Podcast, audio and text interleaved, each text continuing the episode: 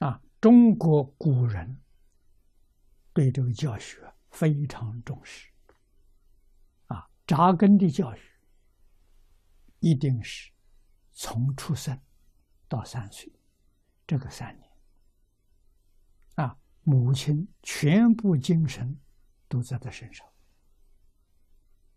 啊，把他看管住，所有一切不善的，不能让他看见。不能让他听到，不能让他接触到，这个小孩看好啊！小孩能看到、听到、接触到的，通通是正面的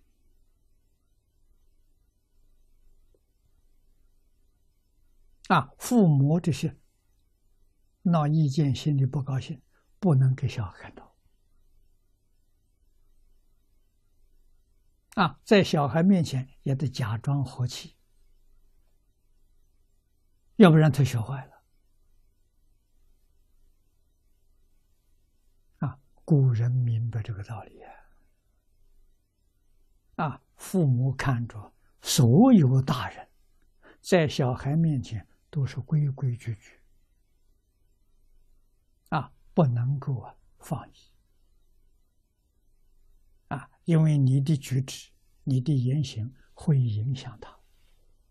他虽然好像是不懂事，其实他非常懂事，非常聪明。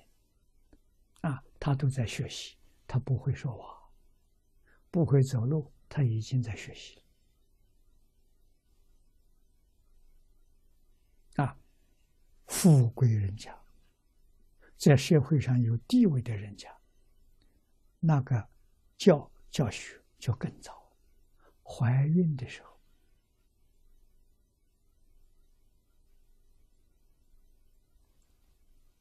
就知道胎教。啊，小孩没出生，在母亲胎胞里头，母亲的情绪会影响他，母亲的言行会影响他。啊，所以母亲起心动念、言语造作都要端正。啊，为什么影响小孩？所以小孩十个月在胎里头，禀受母亲的正气，生下来端庄、听话，很好教。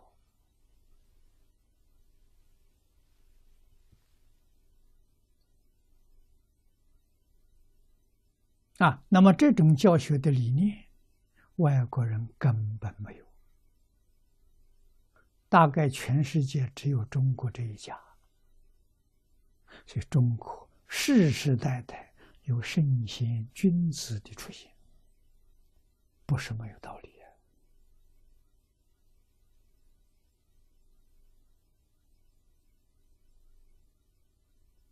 遇着大灾大难。舍命都不便捷啊！这就是中国古谚语所谓“三岁看八十”啊，三岁养成的这个根性，一生不会改变。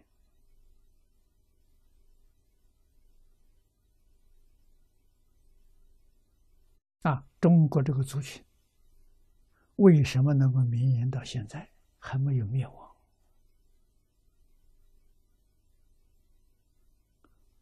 世界上四大古文明，三个都不不消失掉了，唯有中国还存在。什么原因？中国对于儿女的教育是主要的原因。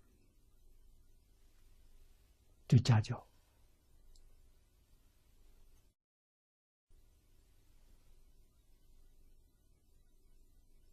啊，这个话是澳洲南昆大的教务长告诉我的。这是二战之前欧洲人做了一个研究，啊，一些专家学者在讨论这个问题：中国何以能够还存在？啊，结论可能是中国人重视家庭教育的原因。这个结论正确，一点都没错。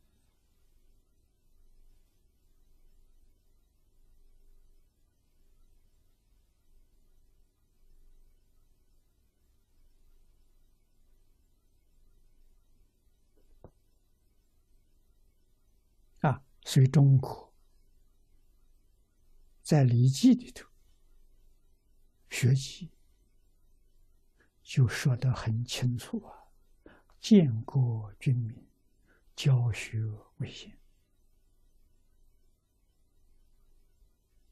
啊，写在《礼记》里头。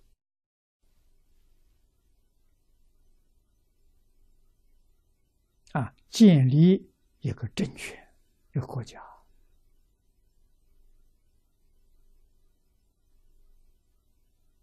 领导全国的人民。什么最重要？教学最重要。